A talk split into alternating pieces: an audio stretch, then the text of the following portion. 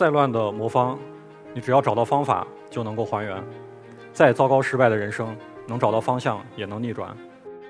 认识自己、接受自己、改变自己的这么一个过程，其实就跟玩魔方一样。一开始我们会让颜色相同的色块尽量的去放在一起，我们要追求一致性。但是有时候你为了更多的完整，必须要打破之前已经拼好的这一面。现在回头来看，就是人生哪有什么弯路，哪有什么正轨？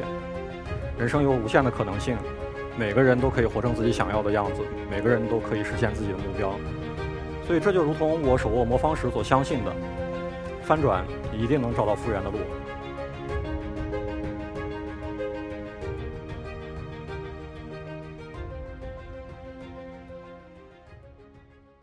首先做一下自我介绍，呃，我是百家号创作者贾立平。魔方这个东西大家肯定都见过吧？它只有二十几个块儿，但是通过组合然后旋转，它能有四千三百亿亿种的变化。如果我一秒钟能够转出三种不同的变化的话，要呈现出魔方所有可能出现的变化，我需要连续不断的转四千亿年。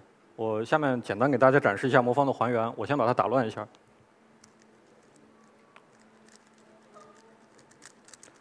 然后这个状态应该是我之前也从来没有见过的状态。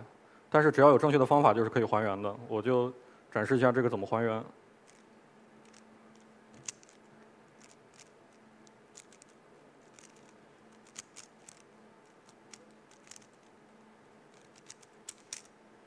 然后就这样。这个其实可能对于大多数来说，呃，魔方可能只有两种状态，就是打乱和还原。但是其实它的每一次转动，它的每种不同的颜色的组合，都是不同的状态。魔方有很多的变化，人生也是一样。我从很小的时候就接触它。当时我们班里有一个女生，她会玩魔方，然后大家都很崇拜她。我们班有很多男生找她学魔方，我看得很羡慕，我也想学。但是我把魔方借来，我先试了试，我发现想还原真的是非常困难，任何的转动都会让它更乱，我找不到规律。因为没有掌握正确的方法，所以那个时候魔方对我来说只是一个我不会玩的这么一个玩具。我从来没有想过我未来有一天能够复原它。我也没有想过我还能参加比赛。大学之前，我的学习成绩一直都比较好，但是上大学之后，那会儿网络游戏比较流行，加上也没有父母的管教，我就开始逃课打游戏。呃，我相信，呃，在座的大家，你们肯定也有游戏上瘾的时候吧？但是我估计你们都没有我的这个瘾严重。我严重到什么程度？我最严重的一个学期几乎没有上过课。我就算，呃，我人不在宿舍的时候，我电脑也绝对不会下游戏。我虚拟机双开，然后两个号就在那长经验，可想而知当时我的成绩是什么样。我就发现它已经严重影响我学业了，但是我想赶回来，我发现非常的困难。嗯，不管怎么努力，不管怎么挣扎，我看不到一点效果。所以大学很长一段时间我是处于自暴自弃的状态，一直到大三的第二学期。就是后来我能够回归正轨，跟魔方有很大的关系，因为这个游戏跟魔方确实是有很多相似之处的。然后我之前在游戏中培养了很多习惯。就比如说，我能够长时间的去做一件事情，去重复的做，然后这个兴趣就逐渐转移到了魔方上。我发现，这一次我玩魔方之后就停不下来，跟我第一次见魔方是完全不一样的。所以因为魔方，我也逐渐的消除了我的网瘾。在这里，我可以说一下速拧和盲拧的区别啊，它们的方法。速拧的时候，其实就像盖房子一样，这个魔方它有三层，我是从第一层、第二层、第三层这样的顺序去还原的。那盲拧的时候，它的还原顺序是很随机的，而且它的还原效率更低。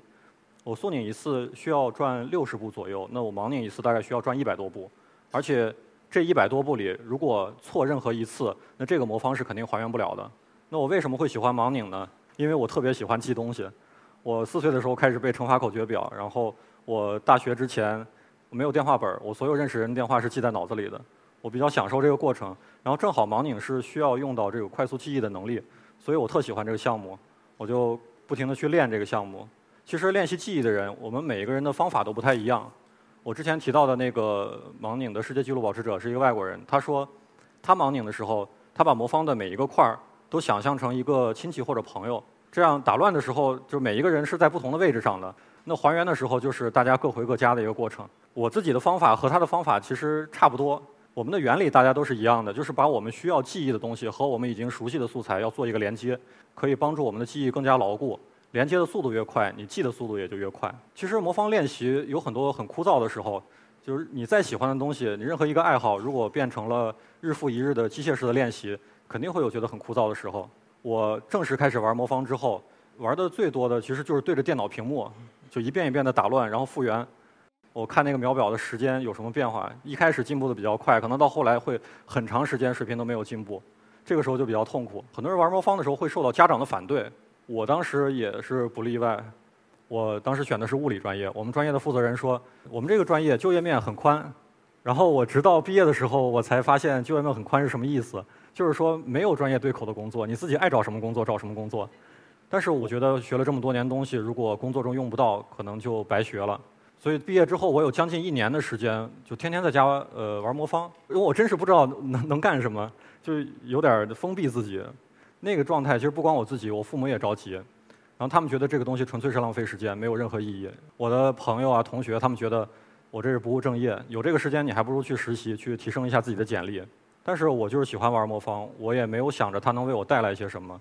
其实我想，它最吸引我的地方就是它的变化。它有每一次都是不一样的，每一次转动都跟上一次不一样，而且可以在不确定中总结规律，可以找到唯一的恒定。我原本以为这个只会是我一生的爱好，但是没想到后来因为一个节目，对我产生了很大的影响。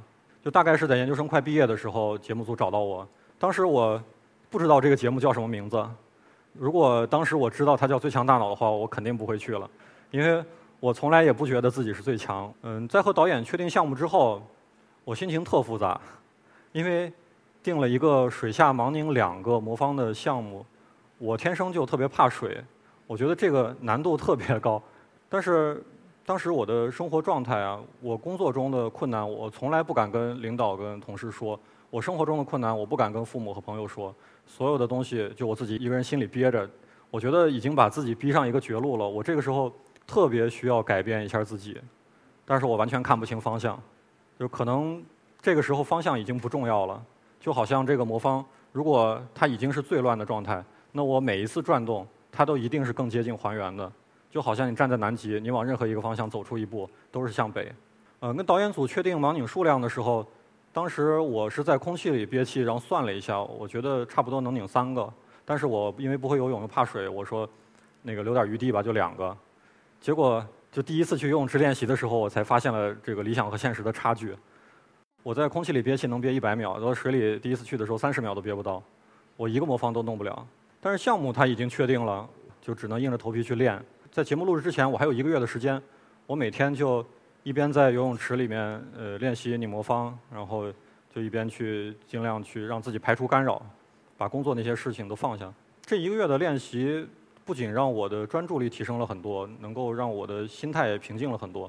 最关键的是，我在这一个月在水里练习的时候，想通了很多问题。我回顾自己过去，我我自认为特别失败的人生，我在想为什么我会这么自闭？为什么我沟通交流能力会差到这种程度？就为什么我大学的时候会网络成瘾？我现在到底缺什么东西？我未来应该怎么调整？我想要的到底是什么？我觉得这些问题想通之后，我整个人就踏实了很多。我觉得我人生的逆转，并不是出现在我在呃舞台上盲拧完成的那一刻，我的逆转出现在我在水中练习的这一个月。一个月的时间过得特别快，就是练完马上就要去参加挑战了。但那个时候，我勉强能拧完两个，只不过成功率不到三分之一，就是十次里面最多能成三次。但那个时候我反而没有慌，我觉得。我已经非常满足了。我觉得以我这种性格，能够站在那么多人面前去表演一个从来没有人挑战过的很难的项目，我只要敢站上去，我就已经完成了对自己的挑战。所以也可能是这种心态，就让我很顺利的完成了那次挑战。当时在台上那一次，是我从第一次到水下盲拧到最后，整个所有过程中最完美的一次。我特别清楚的能确认我转的每一步都是正确的，而且从头到尾我一点都没觉得缺氧。我一直到从水里出来的时候，我才发现上面显示的时间一分零四秒，就是我拧完是一分零一秒，我出水是一分零四秒。但是之前我在游泳池里憋气计时最多最多不会超过五十五秒。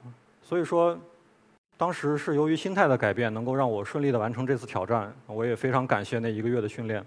再乱的魔方，你只要找到方法就能够还原。再糟糕失败的人生，能找到方向也能逆转。其实每个人都渴望变强，都渴望变得很聪明，都渴望自己是最强大脑。我自己渴望了二十多年，我都从来没有觉得自己变强过。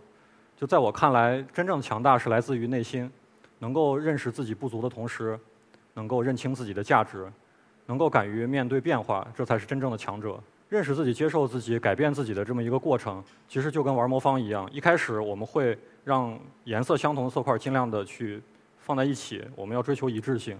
但是有时候你为了更多的完整，你必须要打破之前已经拼好的这一面。现在回头来看，就是人生哪有什么弯路，哪有什么正轨，人生有无限的可能性。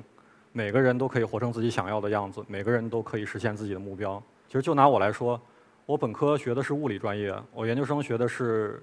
呃，数字集成电路，我博士学的是计算机应用技术、可穿戴计算。然后我在这其中花了很多的时间去练习魔方，花了很多时间在这上面。